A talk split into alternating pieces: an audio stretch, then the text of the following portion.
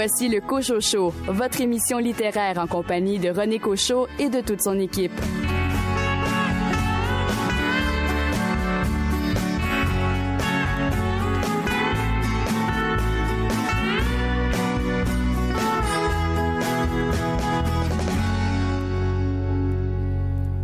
Bien le bonjour tout le monde, je m'appelle René Cochot et j'ai le grand honneur d'animer cette émission euh, littéraire avec bien sûr euh, bon nombre de collaborateurs et collaboratrices.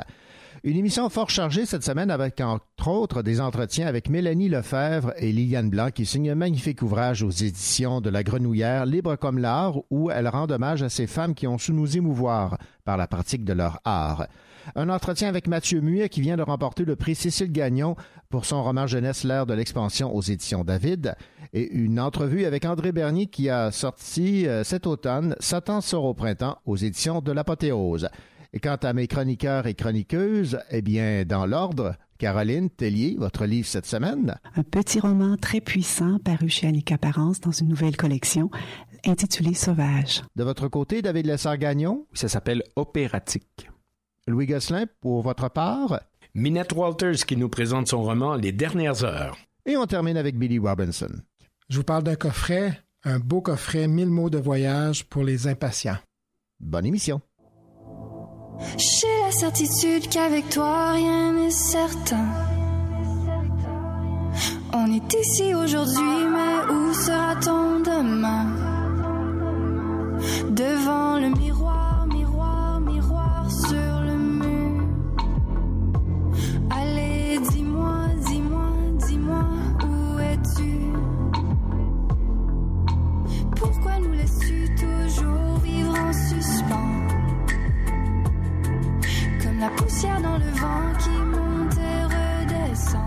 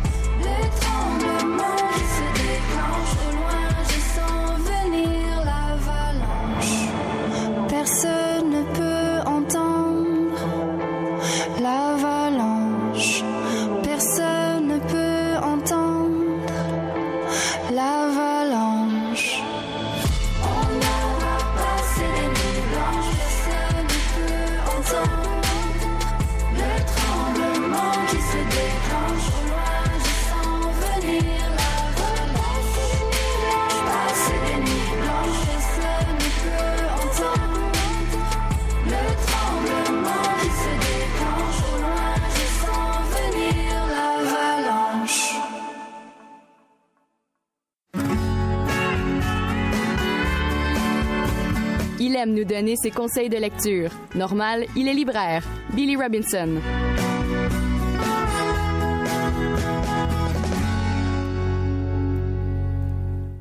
Billy Robinson, je suis impatient de vous entendre parler des impatients. Je suis très, moi aussi, impatient de vous en parler pour pas faire de jeu de mots à mon tour.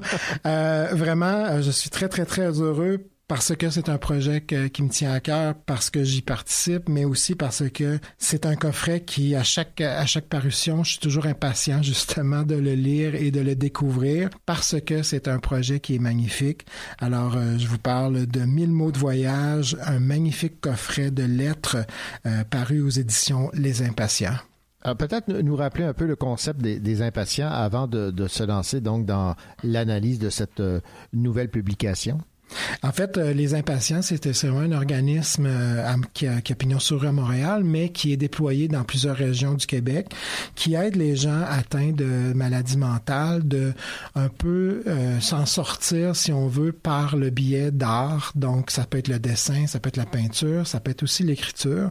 Et au cours des ans, en fait, au fil des ans, les impatients ont fait paraître pour leur venir en aide. Des coffrets qui sont magnifiques, qui, en fait, dans, dans le principe de lorsqu'on écrit des lettres, qu'on met ça dans une boîte qui est attachée avec un ruban pour des secrets. Alors, euh, cette année, ben, le thème, c'est le voyage. Donc, c'est des récits de voyage. Ça prend la forme aussi de photos, de dessins, mais toujours sous la thématique du voyage. Ça peut être un voyage euh, dans, dans un autre pays, ça peut être aussi un voyage à l'intérieur de soi-même. On se promène vraiment partout avec ce coffret cette fois-ci. On va à New York, Istanbul, Cracovie, même au bout de la rue s'il faut aussi. Donc, euh, c'est vraiment des récits euh, qui sont euh, soit sur des rencontres passagères ou durables. On est vraiment à, à la couleur et à l'imaginaire. Donc, c'est un thème qui est vaste mais qui est en même temps très universel et qui va sûrement plaire à beaucoup de gens. Et euh, je suis très fier qu'on m'ait demandé d'écrire un texte euh, pour euh, ce coffret. Et est-ce qu'il y aurait possibilité d'entendre le dit texte? Je peux bien vous en faire un extrait avec grand Ben oui, plaisir. Alors, ça s'intitule Mon voyage et ça, ça va comme suit. À toi. Je me rappelle, c'était l'automne. Les feuilles mortes étaient presque toutes tombées et pourtant, il y avait dans l'air comme un souffle chaud, une odeur anormalement humide. Comme un zéphyr qui me poussait ailleurs, un vent de changement. Je me souviens de ce moment précisément. Cette minute où ce voyage a débuté. Tu sais, cet instant où le vrai périple commence. Pendant quelque temps, tu as poursuivi l'itinéraire qui se profilait devant nous. Pourtant, quelque chose n'allait pas. La complicité entre nous, peut-être? Ou était-ce autre chose? Une envie de découvrir de nouveaux horizons? Pour toi, la destination était maintenant plus claire. Tu y avais longuement réfléchi. Ton propre trajet était bien amorcé. Nous étions tout simplement plus du même voyage. Tu as décidé d'y mettre fin. Tu m'as prévenu que je devais poursuivre seul. Tu désirais maintenant partir en solitaire aussi. Mais vous avez une très belle plume, M. Robinson. Merci beaucoup. Ça m'a fait beaucoup de bien d'écrire ce texte, Ouais, en fait. hein. Oui. Et euh, ce livre, ce coffret, en fait, ça s'adresse à, à tout le monde. Oui, vraiment. C'est vraiment un, un- un projet euh, universel, comme je le disais. À chaque, à chaque parution, euh, ce qui faisait la force de ces, de ces textes-là, qui sont écrits là, vraiment par, euh, par des, des gens de tous horizons. Euh, on, a des, on a des auteurs, des autrices, on a des, des, des comédiens, des, des animateurs, des personnalités connues, des personnalités moins connues. Il y a aussi beaucoup d'illustrateurs. Il y a, il y a les gens aussi des impatients qui ont, qui ont participé aussi. Donc, c'est tout plein d'univers qui sont regroupés dans ce coffret-là. Et c'est ce qui fait, qui donne une couleur vraiment universelle, touchante. Moi, j'ai, lu plusieurs de ces textes-là et j'ai, à chaque fois, je suis ému parce que je trouve que c'est hyper personnel parce que ça prend la forme de souvent de lettres. Donc, on a l'impression qu'on écrit vraiment à une personne. Et c'est l'idée aussi que ça peut être universel, que le voyage aussi, l'idée de changer, d'être au- à la découverte de soi et à la découverte des autres aussi, c'est quelque chose que, que l'on aspire à- un peu à tous. Donc, j'étais content de qu'on me demande d'écrire sur ce sur ce sujet-là. Et euh, je suis pas mal fier de faire partie de cette belle liste-là de 140 personnes et, euh, qui ont participé. Et c'est un beau coffret. Là, je suis vraiment très fier. Billy Robinson, merci beaucoup et euh, ben, bravo pour euh, cette euh, collaboration à ce nouveau coffret des impatients. Merci à toi.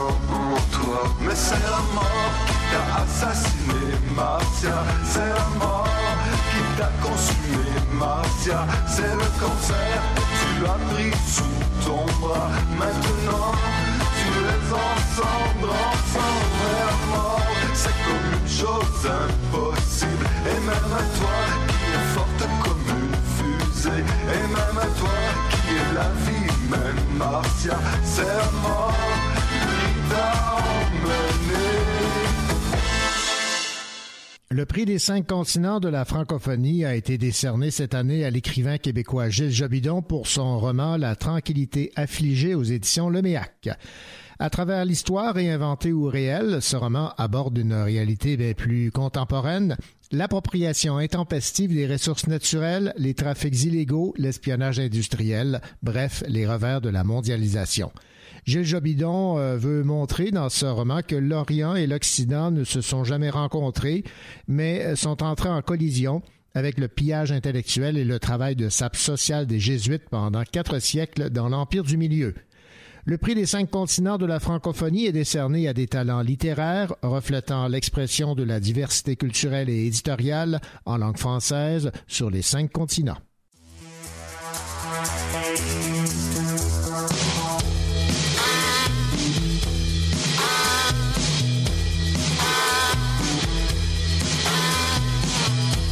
Parle au psychologue, j'ai quelques calmants, quelques drogues dont j'ai besoin pour dormir. Je veux te parler d'obsessions qui me rassurent mais qui me nuisent. Je suis plus sympathique et ivre. En m'allongeant sur le divan, j'allie le croche au captivant, la sensation stimulant les lendemains au déprimant. Au psychologue,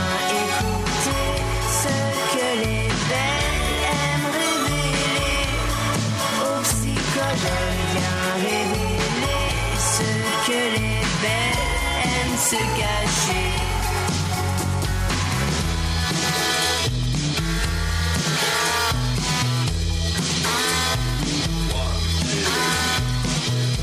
Or il faut sept boissons, trois cigarettes sur mon perron pour décrire la situation.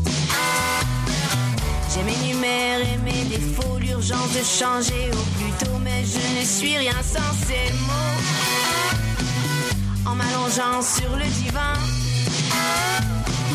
Jali bonheur et stupéfiant, ma dépendance à la constance des rendez-vous que l'on se prend. Au psychologue, viens ce que les belles aiment révéler. Au psychologue,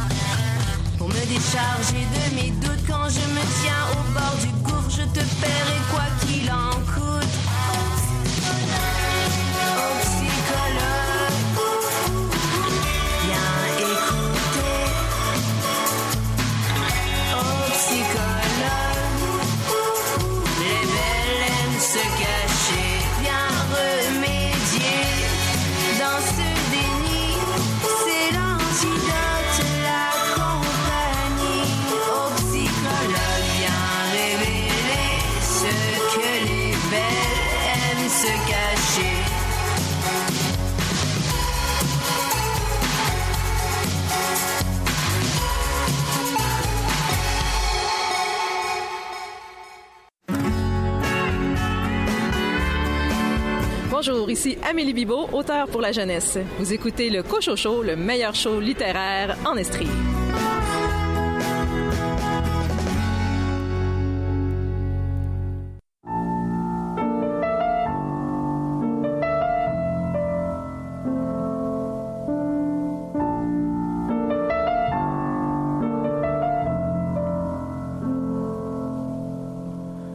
J'ai pas fini de faire la paix avec tout ce que je suis pas, ni avec tout ce que je suis pas encore. Des fois j'en oublie la joie d'être en vie, la solitude heureuse du capitaine la nuit.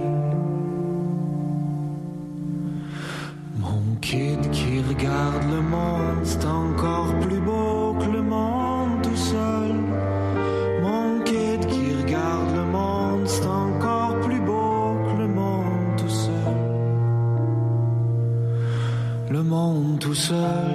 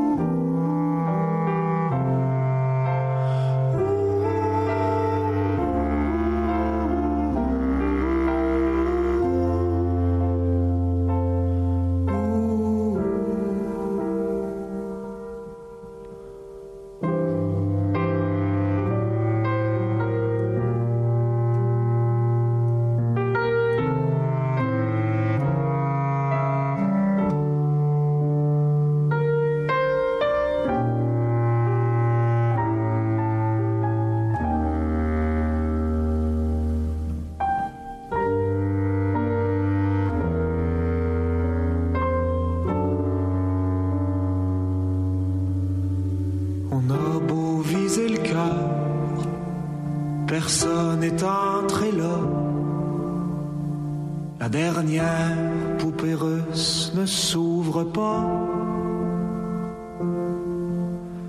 Le souffle d'un kid qui dort, le vent qui vire de bord.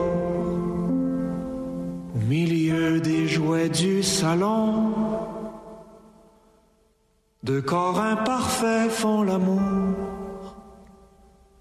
dans un carré de soleil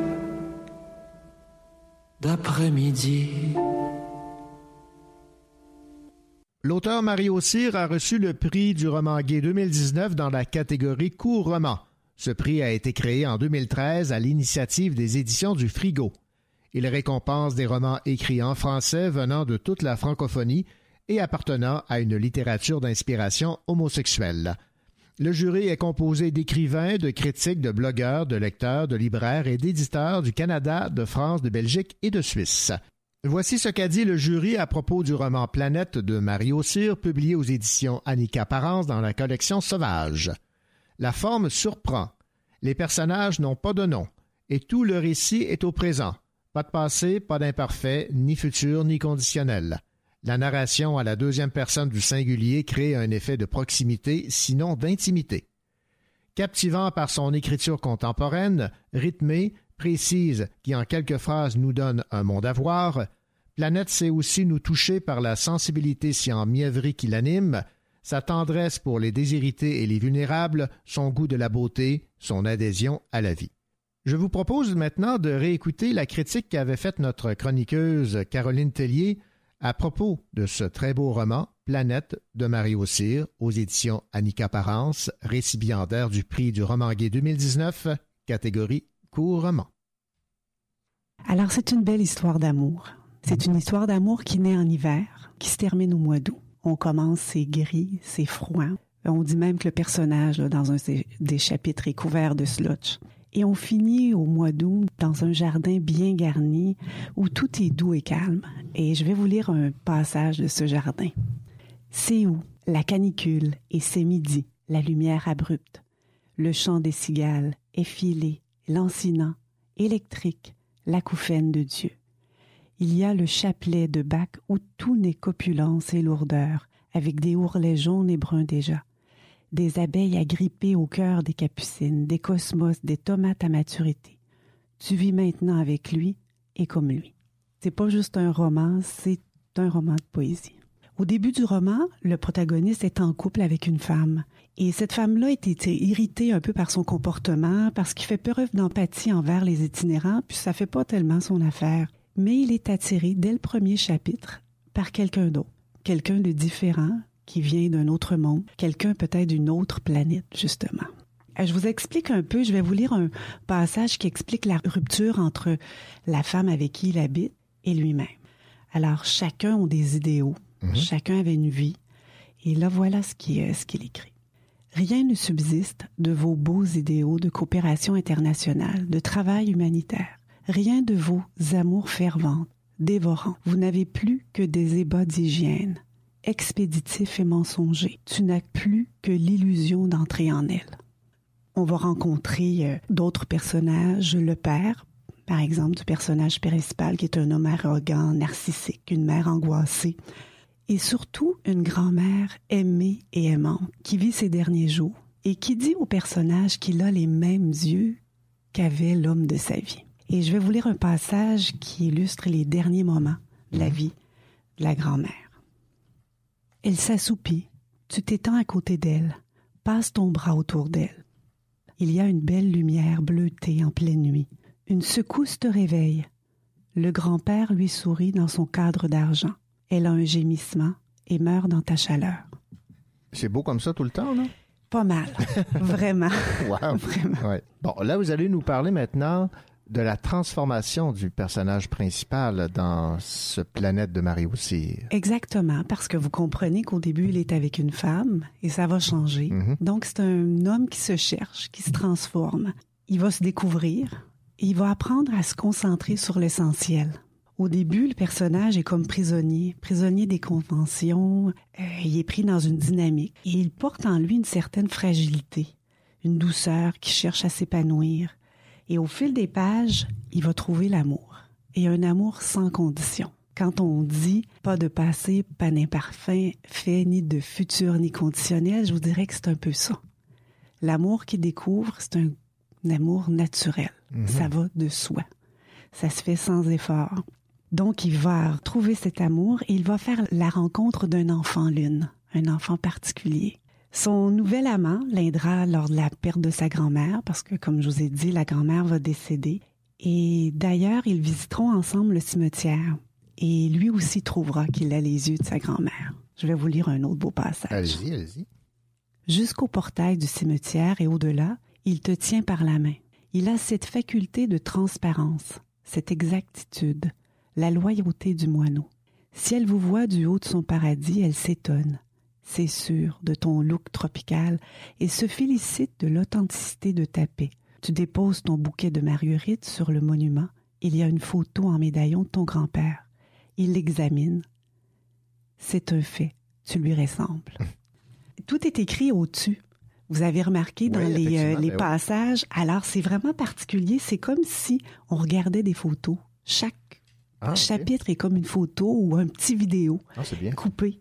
Et au début du roman, on sait peu qui est qui. On ne sait pas si c'est un il ou une elle. C'est un peu mêlé. On nage dans, on nage dans un certain mystère. Mais ce flou-là nous porte à nous concentrer. Et c'est important parce que d'un petit roman comme ça, si ça passait trop vite, ce serait un peu dérangeant. Mais là, vraiment, chaque chapitre est important. Tout est sensible, brut, sauvage. Chaque chapitre est court et intense et je vous dirais qu'on retient son souffle. Et quand on tourne la page, c'est pour respirer. Alors, comme je vous ai dit, c'est un beau roman rempli de petits bonheurs, de détails qui nous touchent. C'est tendre, délicat, intelligent.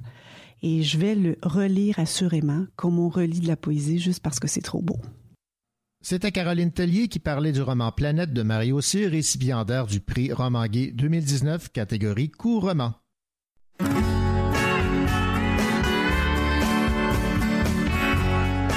Vous écoutez le Cochocho en compagnie de René Cochot, votre rendez-vous littéraire.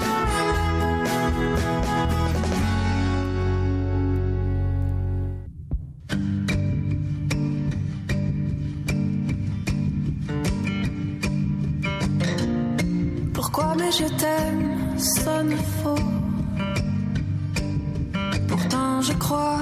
C'est la chose à dire. Je le désire plus qu'il ne faut. Je le vois partout dans mon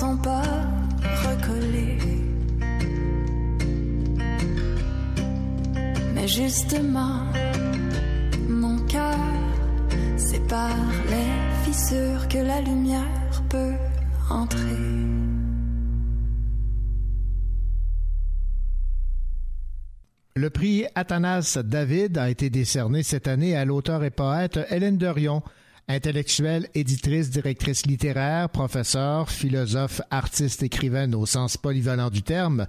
Hélène Dorion vit de sa plume depuis plus de 30 ans.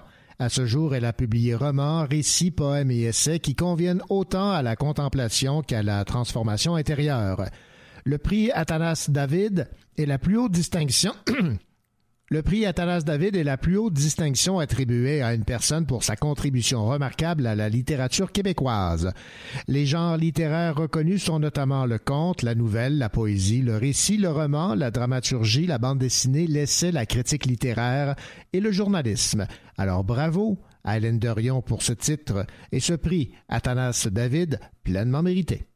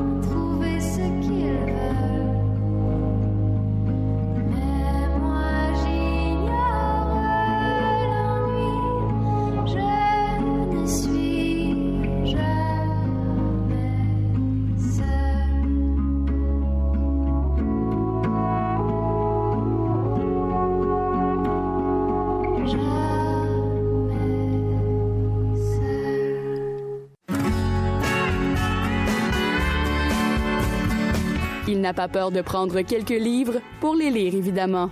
Louis Gosselin.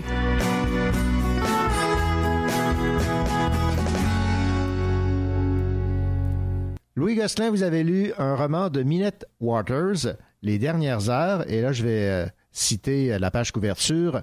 Lorsque la mort noire arrive en Angleterre, elle apporte avec elle terreur, jalousie et vengeance. Hmm, bien dit. C'est aux éditions Robert Laffont, euh, une brique de 522 pages. Euh, si vous aimez les romans historiques, vous allez être servi. Mais euh, d'abord, Minette Walters, qui est-elle? C'est une auteure anglaise, elle a 70 ans. Et elle a été éditrice de plusieurs magazines, puis elle a publié un premier roman en 92, un polar qui a lancé sa carrière, ça s'appelait La Maison de glace, The Ice House. Et cinq de ses romans ont été adaptés pour la télévision à la fin des années 90. Alors, il y a eu un roman par année jusqu'en 2007 à peu près, puis après ça, une absence de 10 ans. Ah ouais. Et elle revient maintenant avec euh, en laissant le polar pour le roman historique. Alors, Les Dernières Heures, c'est un roman qui se passe en 1348, on- dans le Dorset, en Angleterre, et la peste apparaît soudainement et décime les villages. Les nobles et les serfs meurent par milliers. Et dans le village de Devlish, où se passe l'action, ben, le roi est parti, sa femme Lady Anne nomme un cerf comme régisseur, déjà ça fait scandale, et ils y mettent, ils mettent le village en quarantaine pour le protéger jusqu'au moment où il y aura un événement qui va survenir et entraîner plusieurs rebondissements dans la petite communauté. Alors le village est isolé du reste du monde parce que tous les autres villages sont pris par la peste et pour être certain de ne pas être contaminé, ben, on décide d'aller en quarantaine. Mais qu'est-ce qui arrive quand des gens sont en quarantaine? Ben là, les uns parlent contre les autres, et il y a des complots, et il y a, il y a des, des perceptions différentes. Alors, c'est un peu tout ça qu'on raconte. Euh, faut saluer le fait d'écrire des dialogues dans un français qui sont aux tournures anciennes, pourrait-on dire. Tu sais, c'est écrit comme « Pourquoi aurait-il quitté le village à la dérobée s'il ne craignait pas de se faire prendre? » Ouais. Alors, c'est, les dialogues sont écrits comme ça aussi. Alors, c'est une histoire de Moyen De misère, de croyance, de religion, de peur, de classe sociale entre les nobles et les serfs. On y dépeint ce, qu'on- ce qui devait être la vie à cette époque. C'est intéressant, c'est un peu lent, un peu long par moment peut-être, puis mais le plus décevant, René, pour euh, certains ou pas pour d'autres, dira-t-on, c'est qu'on arrive à la fin, c'est écrit à suivre. Alors, à suivre, ça veut dire qu'il y aura un tome 2. Si vous êtes attaché au personnage, vous serez au rendez-vous, mais ça nous laisse un peu sur notre appétit, surtout quand on pense, je sais pas si le deuxième tome est déjà écrit Ouais. et qu'on attend juste quelques mois pour le lancer, voir si le premier a du succès ou si l'auteur doit l'écrire et qu'on va l'avoir dans un an et demi, deux ans. J'en ai aucune idée, mais ça nous laisse un peu sur notre appétit à ce moment-ci. Ben, je comprends 523 pages pour apprendre à la fin qu'il y a peut-être un autre 523 pages. Je peux comprendre la, la réserve, mais cela dit, vous n'avez pas boudé votre plaisir. Non, pas du tout. C'est euh, 1348, ça nous fait découvrir l'époque en même temps, euh, comment on vivait, euh, puis on comprend la misère dans ce temps-là, puis les maladies, puis la saleté et tout ça. On se dit, mon Dieu, qu'on est bien aujourd'hui. Et euh, comme Robert Laffont fait bien les choses pour vendre euh, l'idée de, de lire le livre, on dit quand la grande dame du roman noir anglo-saxon s'attaque à la saga historique, elle nous offre le plus captivant et attelant des page turters. Ce qui est pas faux. Merci Louis. Au revoir.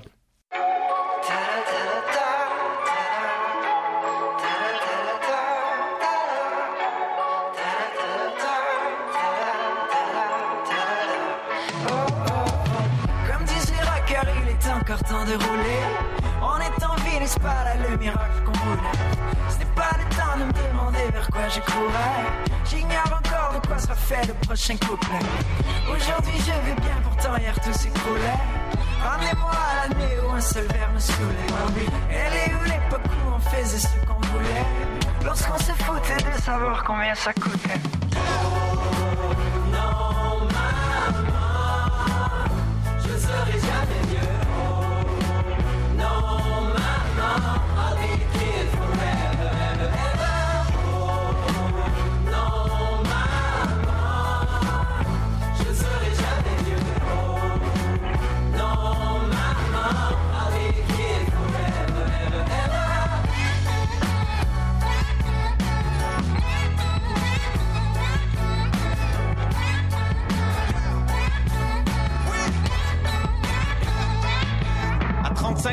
Prendrai ma retraite. Mais je me ferai toujours carter pour acheter des clubs.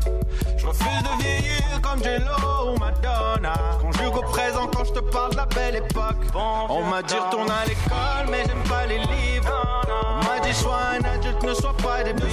J'ai essayé l'adultère, c'était pas terrible, non. On m'a dit d'aller au diable, j'ai dit allez-y. Non, je ne veux pas vous suivre.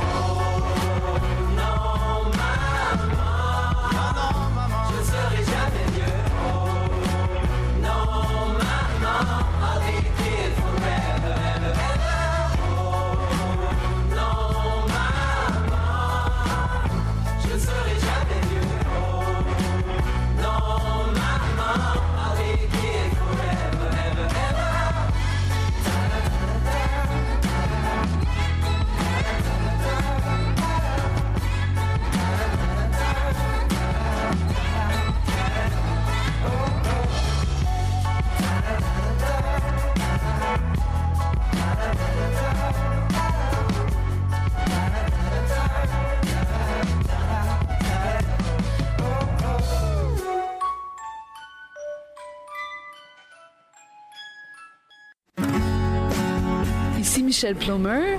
Vous écoutez le Cocho Show, une magnifique émission littéraire.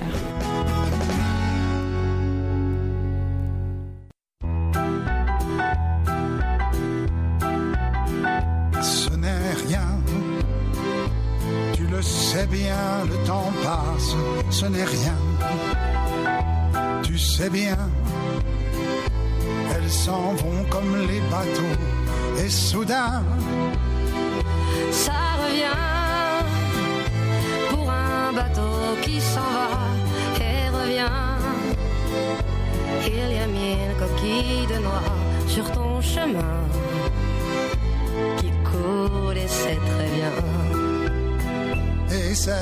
comme une tourterelle Qui s'éloigne à tire d'aile en emportant le duvet qui était ton lit un beau matin et ce n'est qu'une fleur nouvelle et qui s'en va vers la grêle. comme un petit radeau frêle sur l'océan.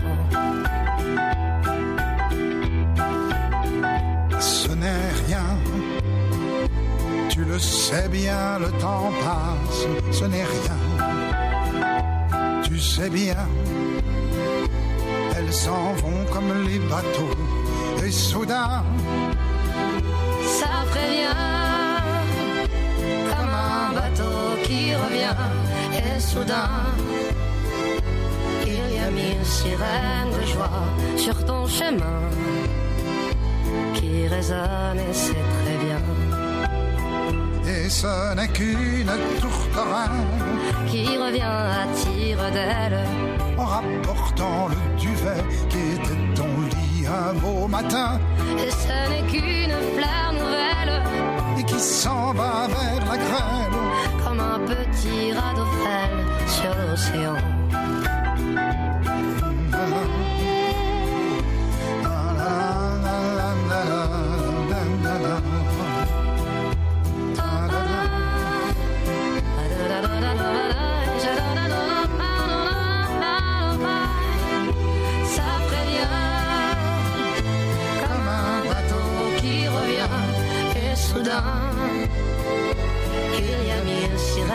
De joie sur ton chemin qui résonne et c'est très bien.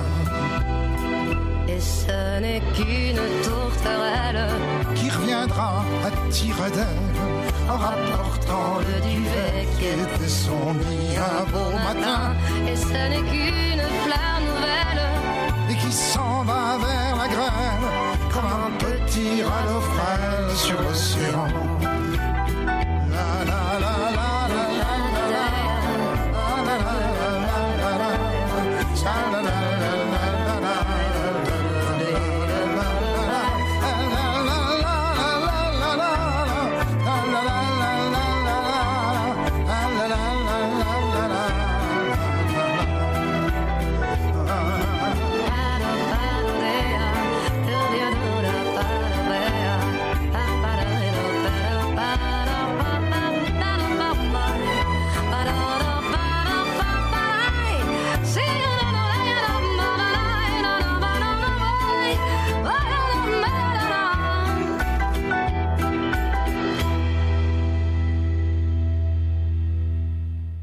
L'auteur cherbourgois André Bernier a sorti cet automne le roman Satan sort au printemps aux éditions de l'Apothéose.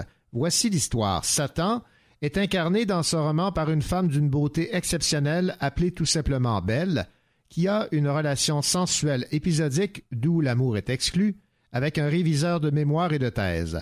Et celui-ci a des sentiments pour une étudiante en philosophie qui lui fait réviser son mémoire de maîtrise sur les différentes sortes d'amour.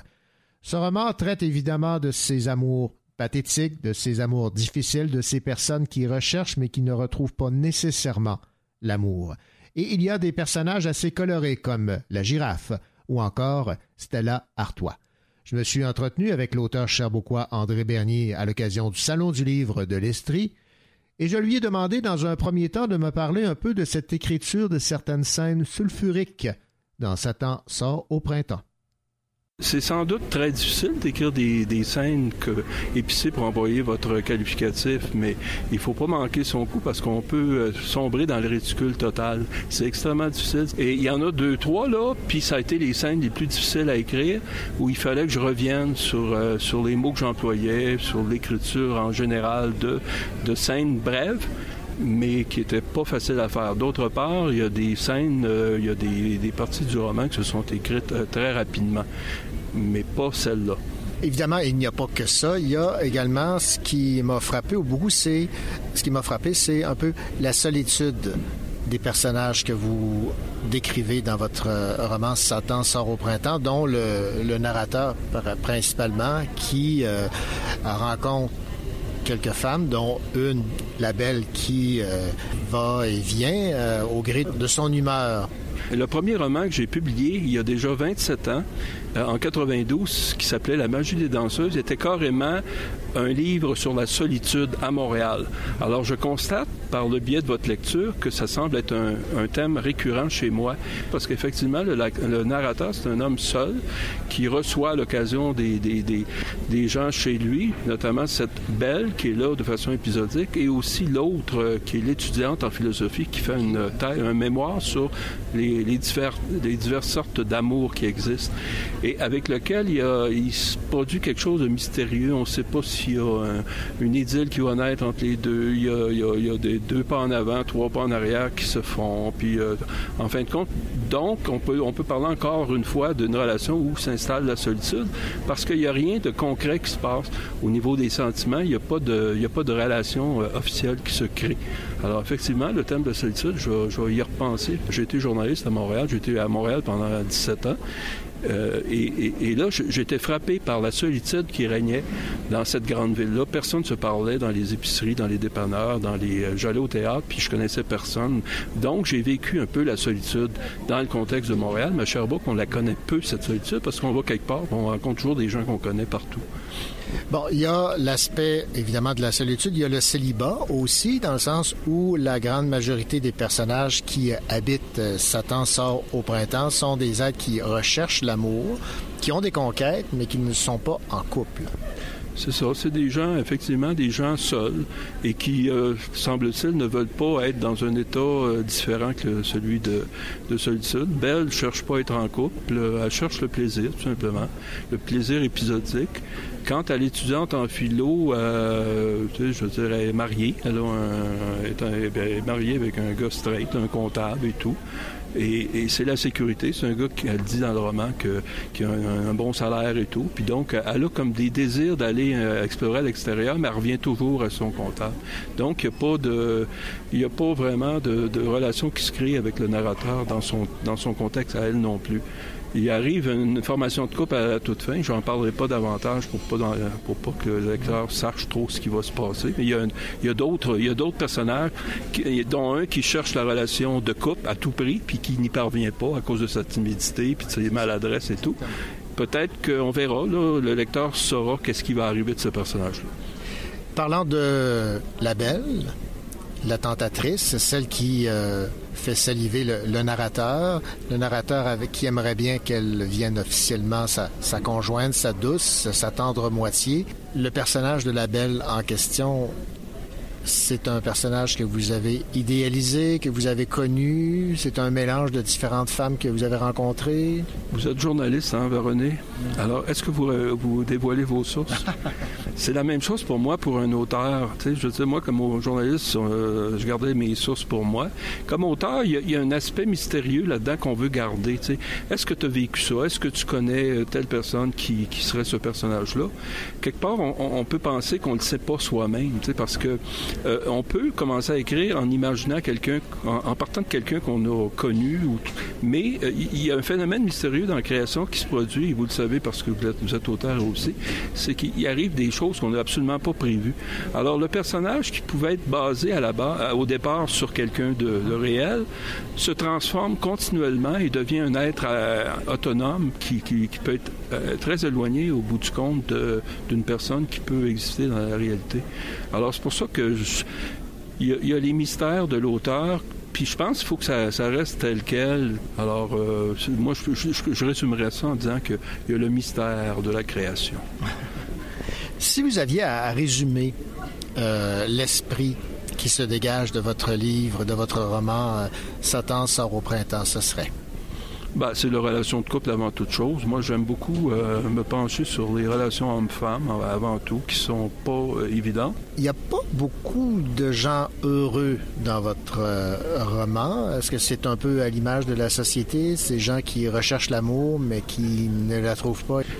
J'ai une femme de ménage d'à peu près de 30 ans là-dedans qui a mille aventures, mais on voit qu'elle n'est pas heureuse parce qu'elle n'est pas aimée. C'est une femme qui, est aimée pour son, son, body, comme, comme elle dit elle-même dans le, dans le roman. Mais euh, c'est ça. Puis euh, en allant, elle, elle en finit à l'hôpital un moment donné, puis elle fait une tentative de suicide, sans trop dévoiler ce qui arrive.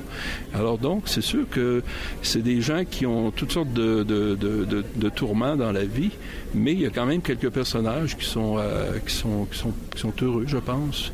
Mais encore une fois, ça m'intéresse d'entendre ce que vous me dites parce que ça me ramène au premier roman qui parlait avant tout de solitude, puis on avait encore des gens, tu sais, malheureux, puis... euh, Donc, on pourrait parler d'une variation sur le même thème par rapport à la magie des danseuses? Ouais, moi, c'est les rapports hommes-femmes qui, sont, qui sont difficiles. Pour moi, là, puis de plus en plus, on le constate tout le monde, là, on voit des couples qui ont l'air en fusion, heureux, puis on les revoit l'année suivante, puis ils sont plus, on sont plus ensemble. C'est pour ça qu'on doit faire attention quand on dit, on, va dire toujours, es-tu encore avec? tu sais? On disait pas ça au Québec en, en 1960 ou en 50. Tout le monde était ensemble pour la vie. Alors qu'aujourd'hui, ça a l'air compliqué et ça a l'air que des couples qui durent plus que 5-6 ans, c'est un exploit extraordinaire. Alors bon, c'est un peu une chose que, que j'aime explorer tu sais, euh, pour l'instant. André Bernier, merci beaucoup. Merci René. Voilà, c'était André Bernier, auteur de Cherbourg, qui parlait de son récent roman Satan sort au printemps, publié aux éditions de l'Apothéose.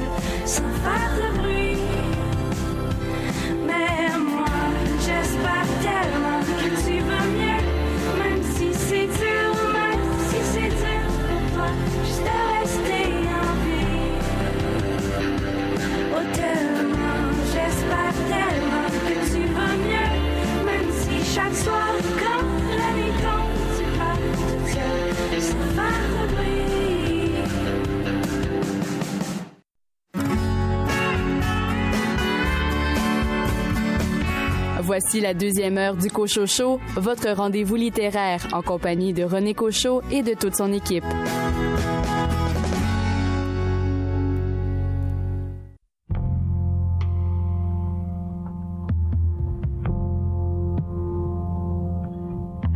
À bout de bras, on porte nos envies, le cœur à la bonne place, le courage en dentier.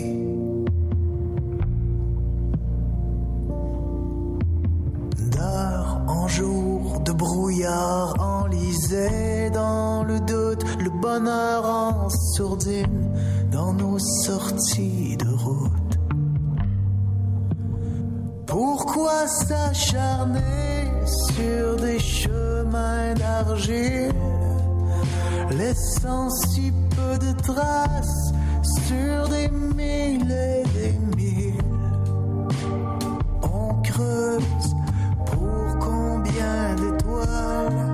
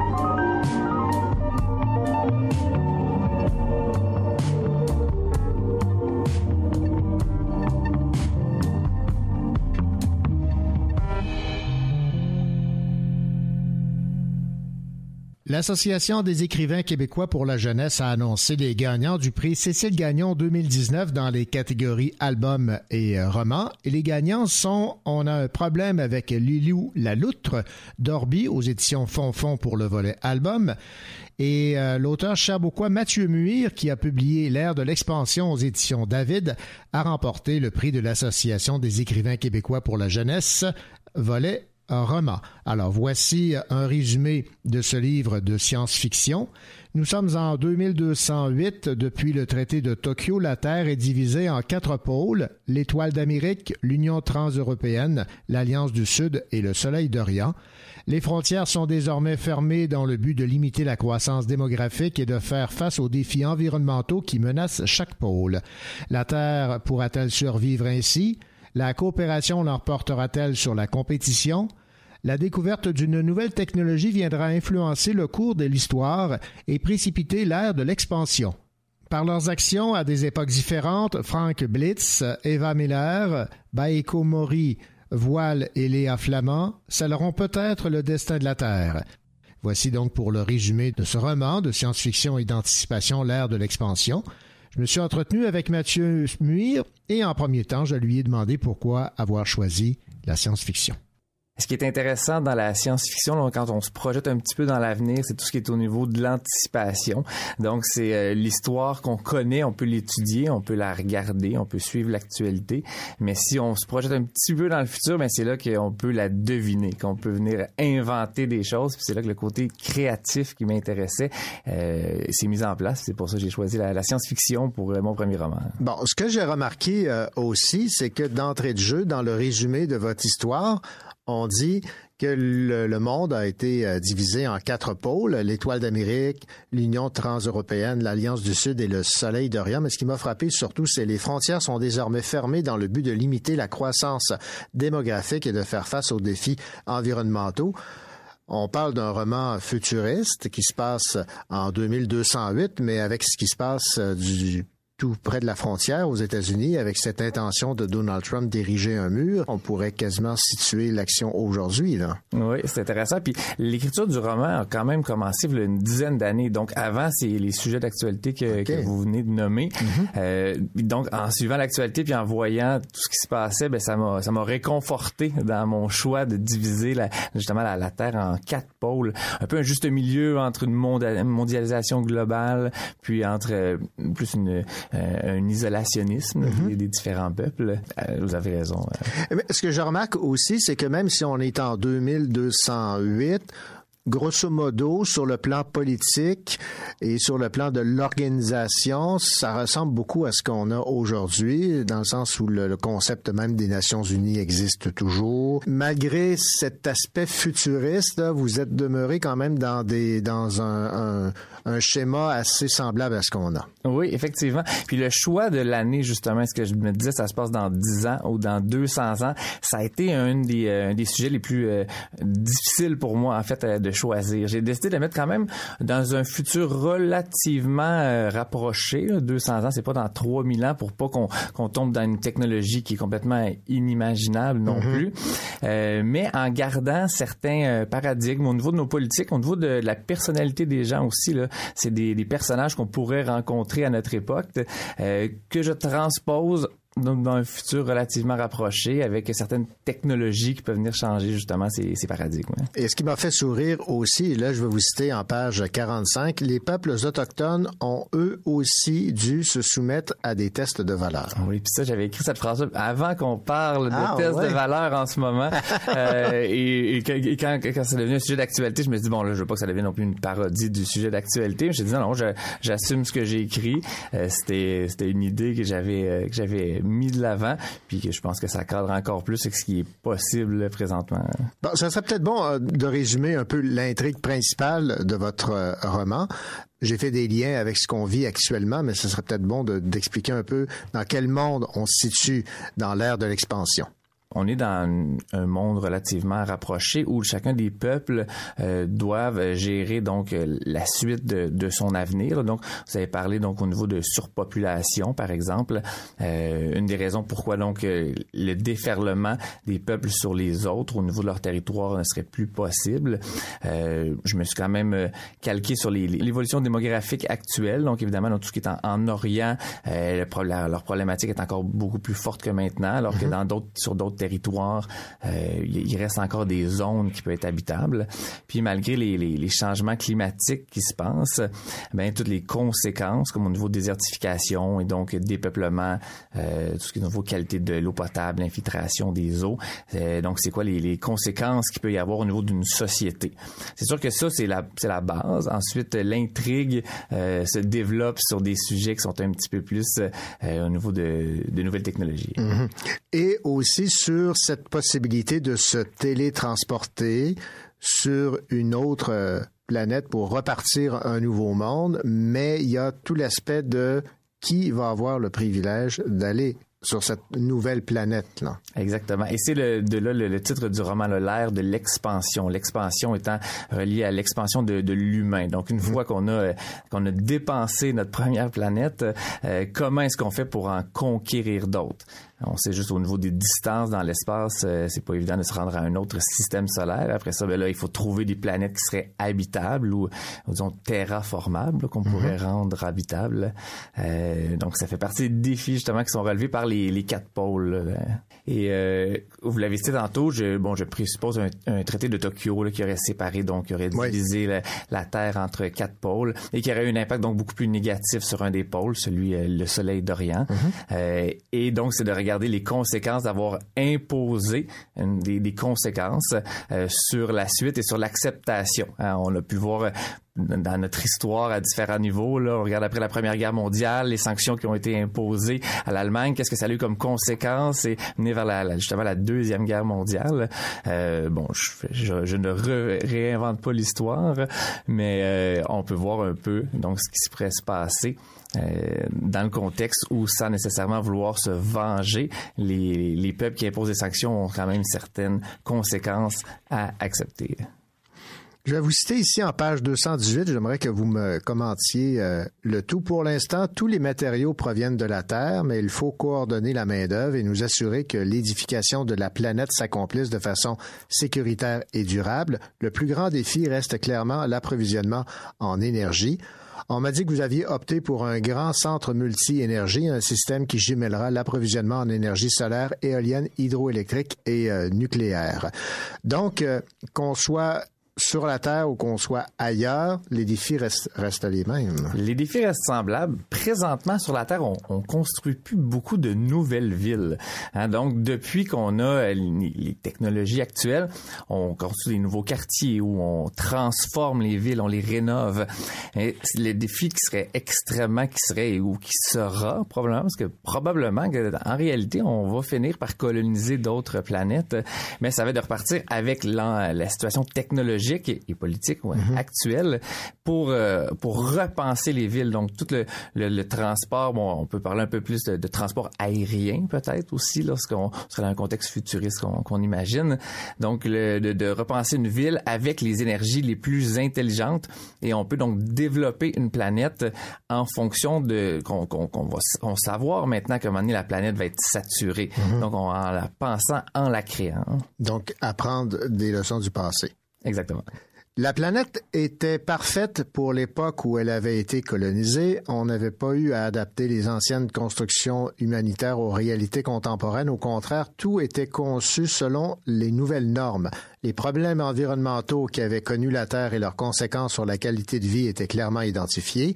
Il était beaucoup plus facile de prendre des mesures préventives que de réagir une fois que les complications s'emballent. Il en était de même pour les problèmes sociaux liés à la surpopulation. Maury était une planète de taille semblable à la Terre et allait pouvoir être peuplée intelligemment. Ça, c'est euh, un extrait d'un livret historique d'un des personnages de votre roman, Léa Flamand. Mais ça, il y a une, espèce de porte ouverte est-ce que ça va se réaliser? Ça, c'est euh, ben, effectivement, c'est ça fait partie des, des ouvertures qui sont Mhm, laissées aussi voilà. à la, la réflexion du lecteur. Bon, est-ce que mon roman aurait une popularité euh, suffisante pour que j'en écrive la suite? Ben là, on pourrait, on pourrait le découvrir.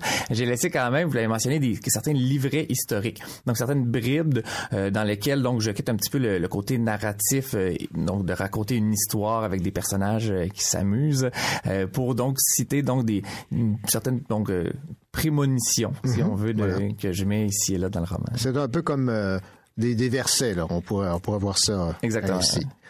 Et là, vous vous êtes fait plaisir parce qu'évidemment, lorsqu'on parle d'un livre de science-fiction, un livre euh, futuriste, on peut se laisser aller à, à bien des, euh, des possibilités. Je vais vous citer en page 113. Brami tendit une micropuce à Maury qui la brancha dans le coin de l'écran tactile universel pour lui transférer toute l'information moléculaire.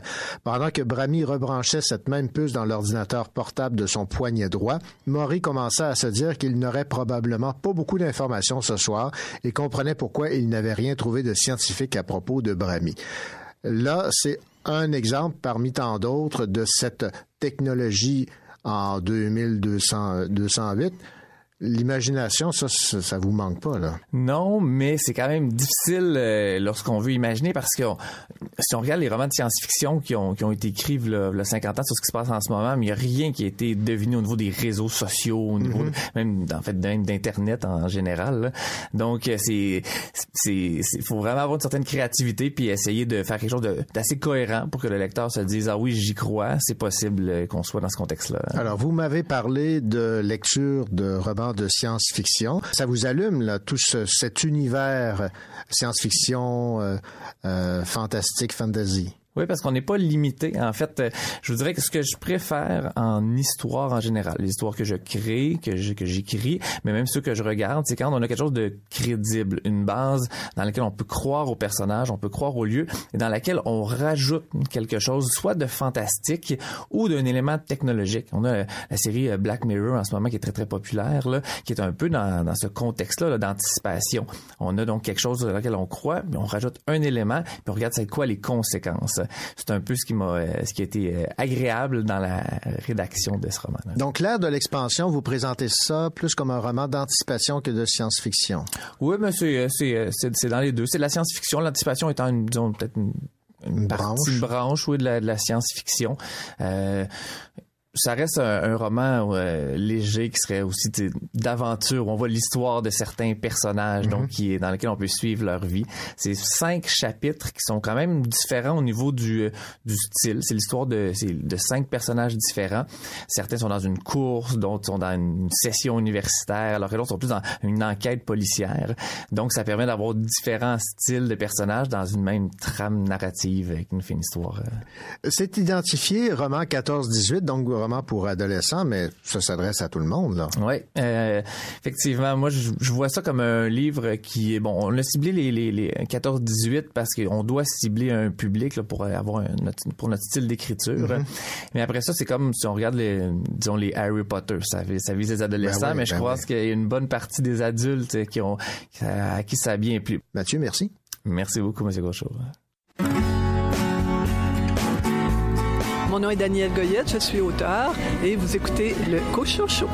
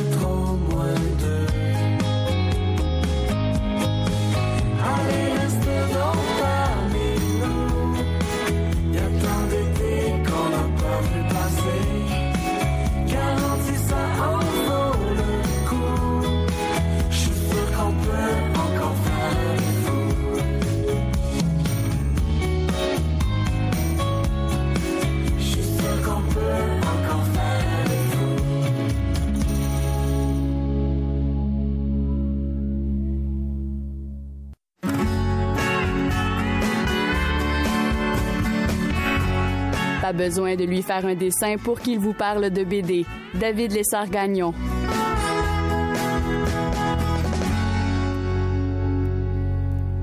David Lessard-Gagnon, libraire à la coop de l'Université de Sherbrooke. Bonjour. Bonjour René.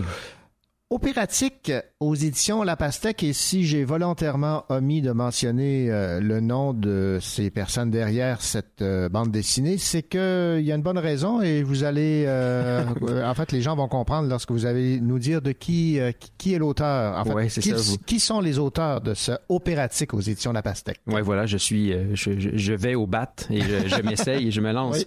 Alors, c'est de Kyo McClear, là, jusqu'ici tout va bien, Ouais, hein, va. qui, est, qui est au scénario. Et les dessins sont de Byron Egenschwiller. Ah, Alors, ben, euh, vous en tirez honorablement. oui, quand même, mais euh, on peut pas se servir de ce mot-là au Scrabble, quand même. hein, Non, les noms propres sont interdits. Oui, voilà. Donc Opératique.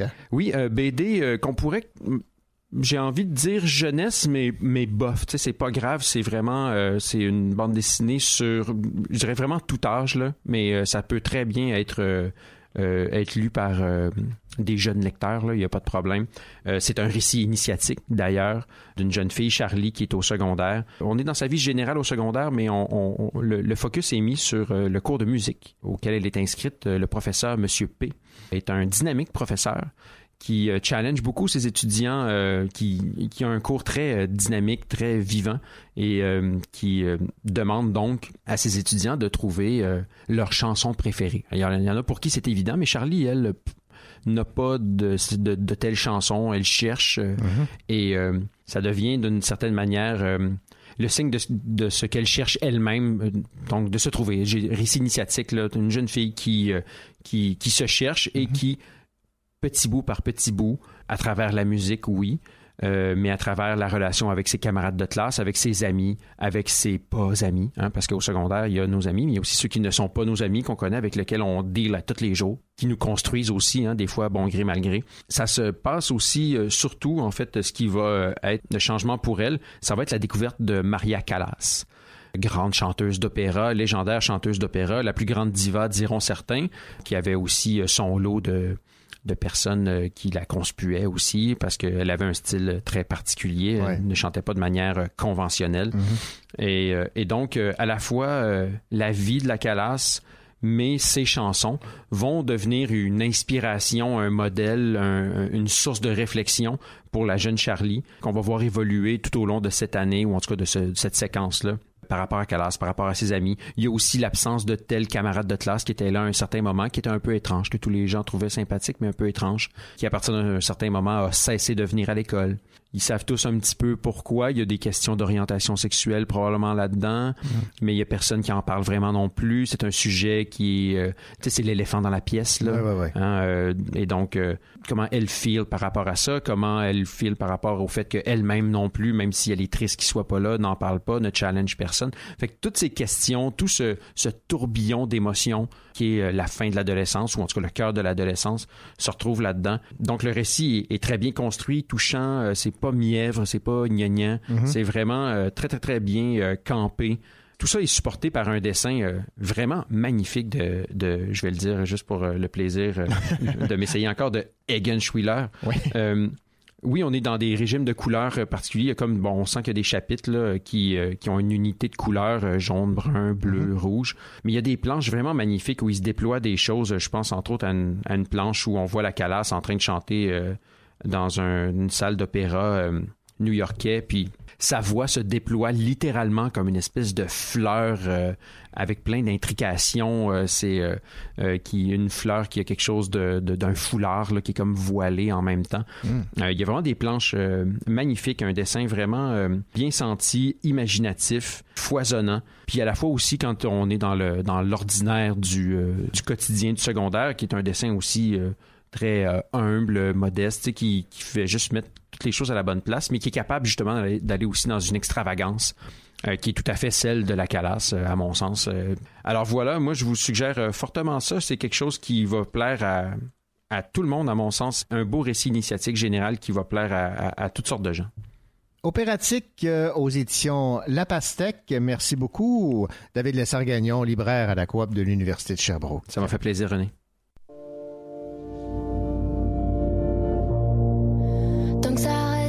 j'attends la défaite d'une histoire muette. Je t'écris toutes ces lettres car je le garde en tête, tu viendras peut-être. I wish you would care if you too scared today, you will lose me then. I love you as hell.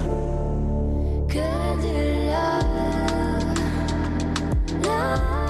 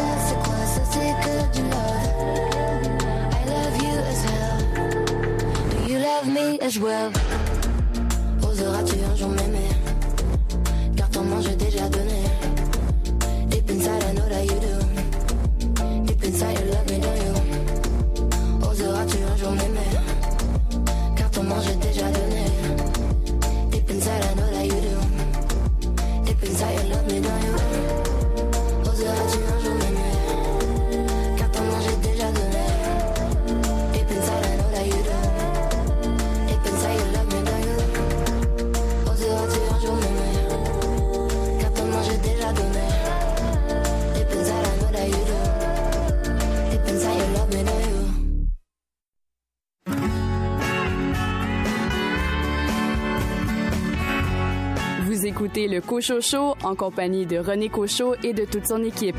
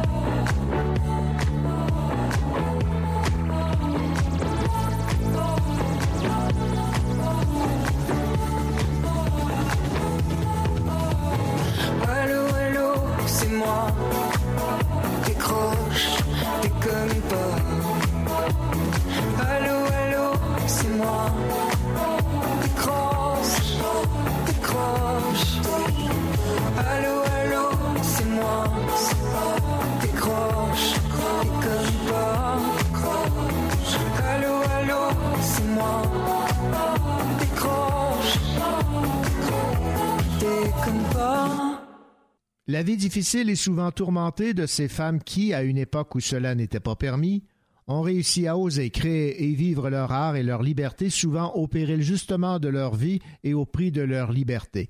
C'est ce qui résume un livre qui a pour titre Elles sont libres comme l'art, portrait de femmes artistes, publié par les éditions de La Grenouillère, signé Liliane Blanc et Mélanie Lefebvre.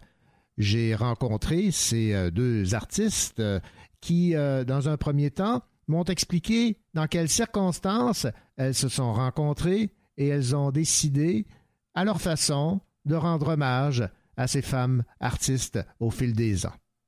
Au départ, euh, le projet vient d'une exposition que j'ai fait euh, en région, euh, dans mon coin, euh, Bromont, Donham et tout ça. J'ai commencé à travailler sur les femmes artistes en 2015 et puis j'a- j'accompagnais toujours mes tableaux d'un texte que j'écrivais moi-même. J'ai fait mes recherches, j'ai surtout fouillé dans mes livres d'histoire de l'art. Je trouvais pas grand-chose.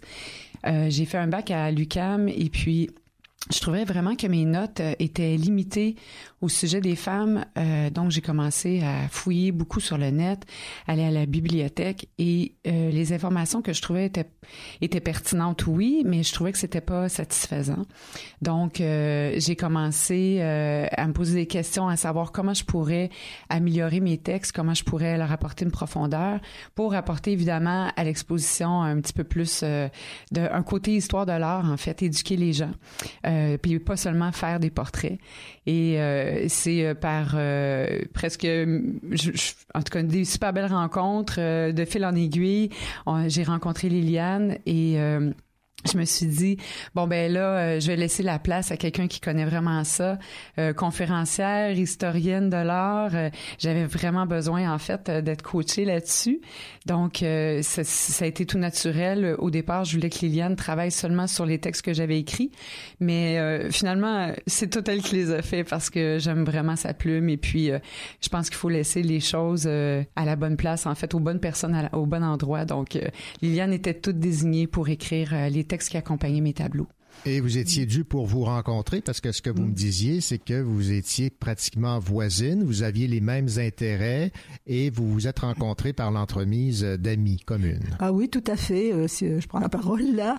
Euh, effectivement, euh, d'abord. Personnellement, j'avais, j'étais à la retraite en fait. J'écrivais de temps en temps quelques articles sur le site Sisyphe, qui est le, le site de mon ancienne maison d'édition.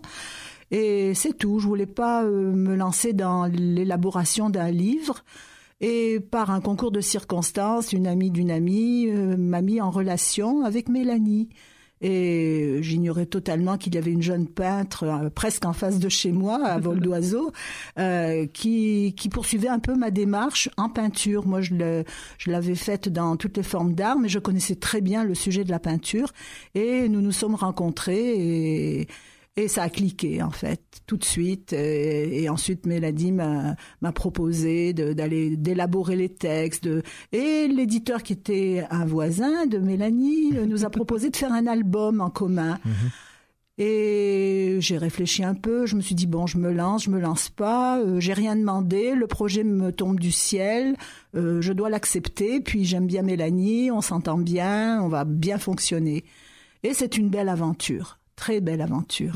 Et cet ouvrage, donc, il a pour titre Elles sont libres comme l'art, portrait de femmes d'artistes. Et là, vous euh, avez entre autres une citation de Simone de Beauvoir qui euh, résume bien euh, l'essence de cet ouvrage. La création est aventure, elle est jeunesse et liberté. Et là, vous ajoutez à toutes ces artistes d'hier poussés par un irrésistible élan créatif qui ont osé affirmer leur talent au grand jour, à toutes ces femmes d'aujourd'hui qui suivent leur voie et à celles de demain qui prendront le relais. Ça, c'est le leitmotiv là, de, de cet Ah ouvrage. oui, tout à fait. Euh, la- bon, après la citation, euh, je peux me permettre de dire que c'est moi qui ai composé un peu le texte de la deuxième, euh, la deuxième dédicace, parce que en- effectivement, c'est, ça résume tout à fait euh, notre but, faire connaître les créatrices.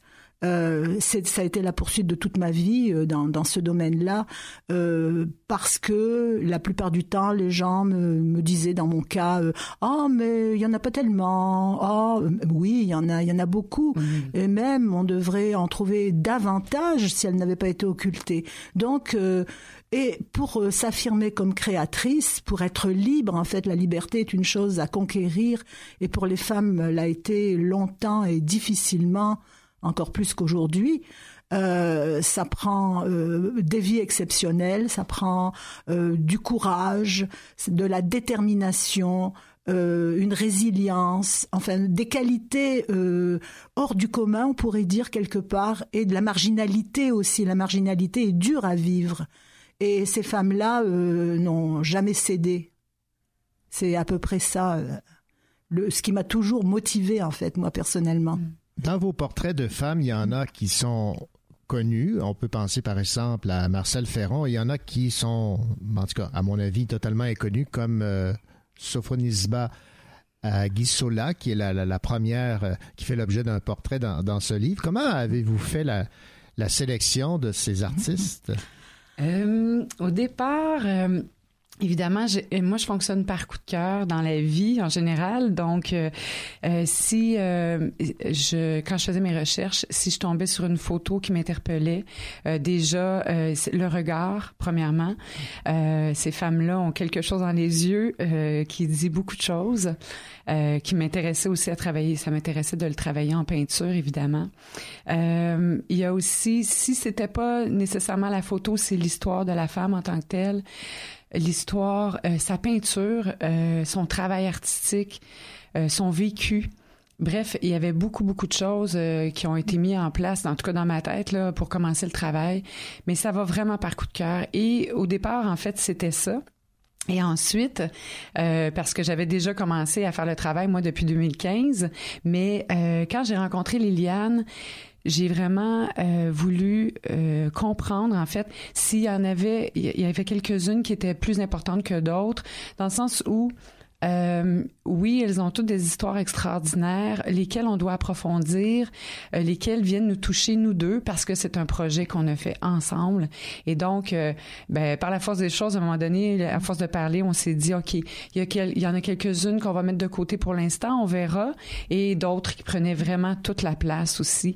Donc, ça c'est le choix s'est fait quand même assez euh, naturellement, hein, Oui, absolument. Euh, euh, on a travaillé comme ça, puis moi, en tant qu'historienne, euh, je me suis dit bon, on a nos femmes, il faut les mettre. euh, ce que je veux faire, en fait, c'est parler d'elles, euh, mettre en valeur le- les tableaux de Mélanie, mais euh, je voudrais aussi raconter une histoire des arts à travers tout ça, les replacer dans les mouvements artistiques ou dans, dans l'histoire elle-même carrément. Et je les ai classés euh, chronologiquement, en fait, de Sophonis Anguissola du XVIe siècle jusqu'à Marcel Ferron au, euh, au, 20 et- au 20 euh, presque 21e siècle finalement. Et je voulais terminer par Marcel Ferron, avec l'accord de Mélanie bien Oh oui. sûr, euh, parce que en fait, si on regarde le livre, euh, John Mitchell et, aurait pu être la dernière. Mais on s'est dit non, non, c'est Marcel Ferron qui doit conclure ce livre. C'est vraiment l'ouverture sur le Québec et c'était très important. Et dans la chronologie, euh, c'est ça que j'ai toujours visé, montrer comment à toutes les époques finalement elles ont existé. Puis là, on en présente 21, mais je pourrais dire, à Mélanie le sait, on pourrait en présenter une centaine, parce que euh, il y en a eu beaucoup. Et elles ont été dévalorisées, malheureusement, à cause, euh, bon, des, des préjugés, à cause de, de bien, euh, de la, la place de la femme dans la société. Et puis c'est très important aussi pour moi de les replacer dans, dans, dans la société. Euh, une créatrice est forcément de son temps, est forcément le produit de, de, de- du monde dans lequel elle vit. Alors, euh, on a raconté, j'ai- essayé justement de raconter une histoire personnellement, en regardant les tableaux, en les regardant ces femmes-là, je me disais, euh, je vais raconter leur vie comme euh, comme une nouvelle. Pas une suite chronologique de faits, c'est pas intéressant ça, mais raconter via des anecdotes, via des faits bien précis dans leur vie, euh, une vie en fait, une vie euh, extraordinaire pour chacune, même la celle qui est peut-être la plus banale. C'est sûr certaines m'ont inspiré davantage que d'autres dans leur vie personnelle, mais il y a toujours, il y a eu toujours justement cette cette flamme en elles qui me disait euh, bon, si elles sont rendues là, c'est parce que elles ont une volonté d'y être. Mélanie Lefebvre, évidemment, euh, on découvre votre art, ces portraits que vous avez euh, tracés. Évidemment, on dit souvent choisir, c'est renoncer. Ça doit être très déchirant parce qu'il y a une de vos œuvres qui se retrouve en page euh, couverture et c'est le portrait de Suzanne Valadon. Comment le choix s'est fait?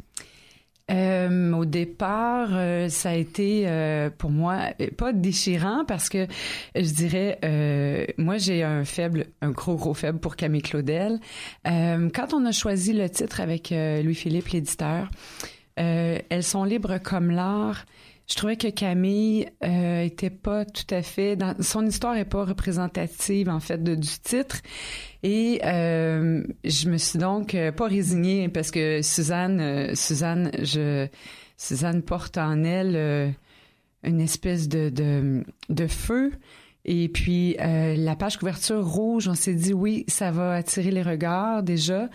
Euh, et puis elle a une présence euh, folle. Euh, je, je sais même pas comment. En fait, ce tableau-là fait six pieds euh, et puis la réduire comme ça en petit format, ça ça fait ça fait tout drôle de l'avoir comme ça, mais je pense que Suzanne Valadon euh, représente très bien le titre. Alors, euh, et tout le monde était en accord avec ça. Donc, moi, j'ai j'ai euh, j'ai suivi le groupe et puis je me suis dit, quand j'ai vu le livre imprimé, je me suis dit, oh, mais quel beau choix. Oui, définitivement. C'est elle qui devait être sur la page couverture. Suzanne Valadon, la terrible Maria, comme l'a baptisée Toulouse-Lautrec, la diablesse, selon Degas, a mis du temps à se faire reconnaître comme peintre à part entière et non seulement comme modèle ou mère du célèbre Maurice Utrillo. Mais Camille Claudel, elle est quand même présente sur la quatrième de couverture. Oui. C'est le premier texte que j'ai écrit en fait, Euh, avec le tableau devant moi, les yeux. D'ailleurs, je commence le texte de, sur Camille par son regard, parce que c'est ça qui frappe. Euh, maintenant, c'est évident, comme le dit Mélanie, que elle a été brimée dans sa liberté. On connaît sa vie, on l'a mise en film, on- des romans ont été écrits, euh, il y a eu toutes sortes de, de- de livres qui ont été écrits sur Camille Claudel. Euh, mais au fond d'elle-même, elle, elle aspirait à la liberté, à tel point que quand elle a commencé, on sait qu'elle est- elle est tombée dans la paranoïa, la mal- euh, maladie euh, psychologique, euh, elle fuguait. Fuguer, c'est aspirer à être totalement libre aussi. Et donc, euh, indirectement, euh, elle a toujours revendiqué, quand on l'a enfermée en hôpital psychiatrique, elle a toujours revendiqué euh, le désir de sortir. Elle, elle suppliait sa famille. Et pendant 30 ans, non, ils ont, ils ont absolument refusé. Mais au fond d'elle-même, elle voulait et elle se sentait euh, libre. Mais c'est la société qui l'a écrasée complètement. Mm. Camille est, importante parce que, euh, comme Liliane a dit que c'était le premier texte qu'elle a écrit, moi, c'est le premier tableau que j'ai fait de la série. Euh, J'en ai fait une en 36 pouces par 30 pouces. Euh, Celle-ci, euh, à l'arrière du livre, fait 6 pieds par 5 pieds. Camille, je l'ai représentée euh, sous tous les angles. C'est elle qui a parti le bal. C'est... c'est ma c'est ma source d'inspiration depuis le début pour le projet de femme artiste. Donc euh, c'était nécessaire en fait, c'était pas négociable qu'elle se retrouve sur euh, la C1 Ouais. ou la C4 peu importe mais elle devait être là oui. oui. Et à propos de, de Suzanne Valadon, personnellement, moi, pour moi, Suzanne Valadon est très importante parce que ça a été euh, mon premier jalon dans ma poursuite euh, de dans la recherche des créatrices.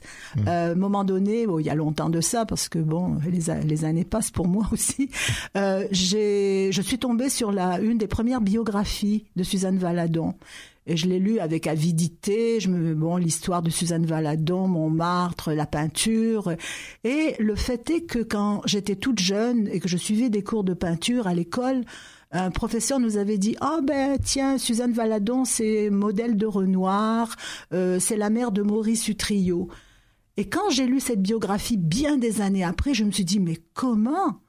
Elle était, elle était plus qu'un modèle, plus que la mère de Maurice Utrillo. C'était une peintre euh, à temps plein, quasiment, et à, à part entière. Et donc, euh, la voir en couverture, pour moi, ça a une petite signification particulière. Je me dis, c'est comme si je bouclais un peu la boucle de, de ma recherche, finalement. Je ne suis pas surpris de retrouver Frida Kahlo dans, évidemment, ses portraits de femmes euh, artistes. Et là, ça va paraître très, très facile ce que je dis, mais c'est la réalité. Je trouve que les portraits que vous faites ressemblent à l'œuvre au, style de Frida Kahlo, euh, euh, Mélanie. Est-ce que je me trompe? Ah, ben c'est sûr que Frida est une source d'inspiration depuis euh, vraiment longtemps, depuis que j'ai suivi les cours en histoire de l'art à l'UQAM. Même avant ça, je la connaissais. Euh, oui, parce que Frida Kahlo porte en, en elle une souffrance physique. Euh, qui, euh, oui, qui se voit dans ses tableaux euh, tout de suite, c'est euh, c'est instantané. C'est son histoire, elle, elle peint, elle peint sa vie. Physiquement, euh, j'éprouve aussi, euh, bon, c'est ça. Je, pense que il y a un lien entre Frida Kahlo et moi. Euh, la colonne brisée tout ça, j'ai déjà fait euh, un- une espèce d'autoportrait là-dessus aussi parce que moi aussi j'ai ces problèmes-là dans la vie. Alors automatiquement, c'est venu me chercher. Moi, c'est pas par accident, mais je trouve que la souffrance physique euh, doit doit être exprimée en fait, doit sortir de nous euh, pour euh, pour euh, essayer d'être bien dans un corps euh, qu'on n'a pas nécessairement choisi, on s'entend. Donc Frida, c'est tout ça, c'est la persévérance, c'est la force.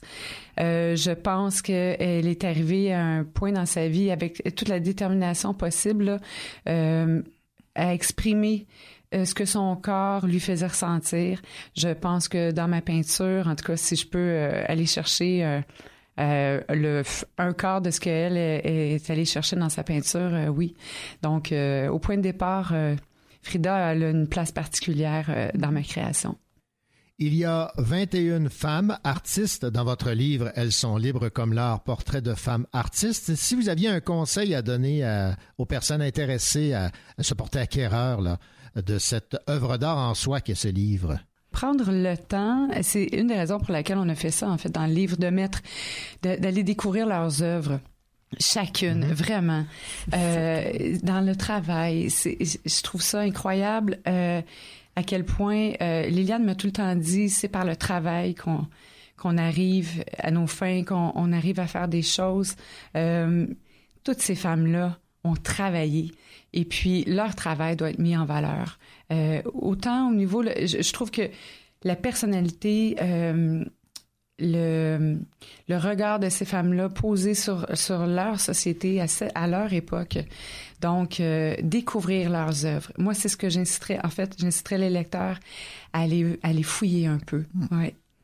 Elles sont libres comme l'art, portrait de femmes artistes. C'est aux éditions de La Grenouillère. Liliane Blanc et Mélanie Lefebvre, merci beaucoup de nous faire découvrir ces femmes qui euh, ont marqué euh, leur entourage, ont marqué l'art à leur façon. Merci à vous. Merci. Bonjour, je suis Nathalie Lagacé, auteure, et vous écoutez votre émission littéraire Le Cochocho.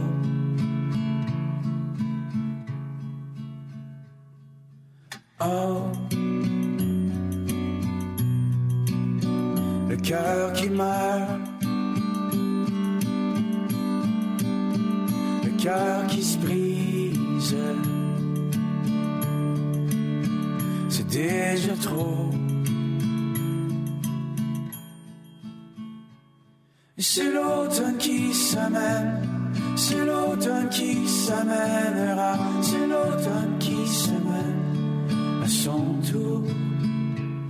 C'est l'automne qui s'amène, c'est l'automne qui s'amènera, c'est l'automne qui s'amène. À son tour. Alors va-t'en,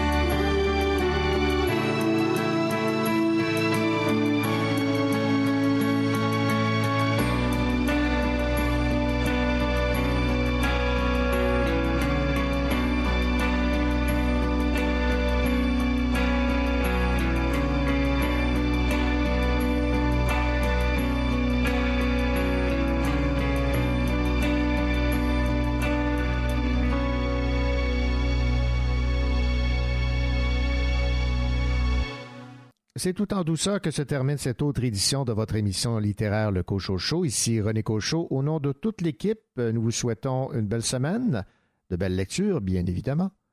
Et euh, je vous rappelle que l'émission Le Cochocho est maintenant en balado. Donc, si vous avez raté une entrevue, une chronique, que vous avez le goût de l'écouter ou de la réécouter, eh bien, rien de plus facile. Allez, à la semaine prochaine, tout le monde.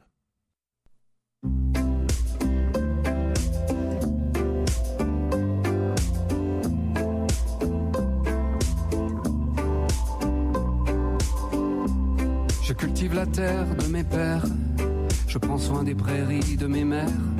J'ai le pays dans le sang, je sens les éléments dans mon sang.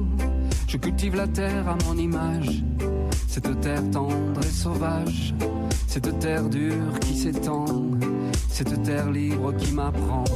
J'apprends la pluie, j'apprends le vent, et puis j'entends ce que le silence me dit. Le ciel, j'apprends la lune, je la comprends quand elle danse, je la suis. La terre, je l'aime trop pour la blesser. Je veux la rendre plus belle. Je veux la rendre plus saine, qu'elle nous pardonne nos errances. La terre, je la connais trop pour lui mentir. Elle est l'allié que j'admire. Cet allié naturel qui nous pousse quand les courants nous freinent.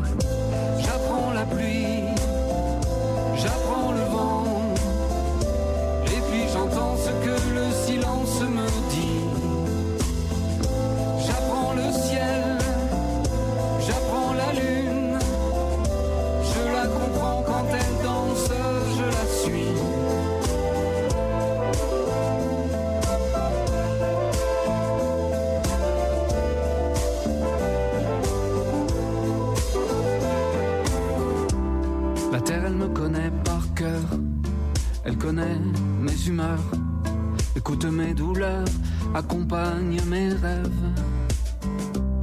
La terre, elle me donne le sens, me rappelle les saveurs, ravive les douceurs, les couleurs de mon enfance.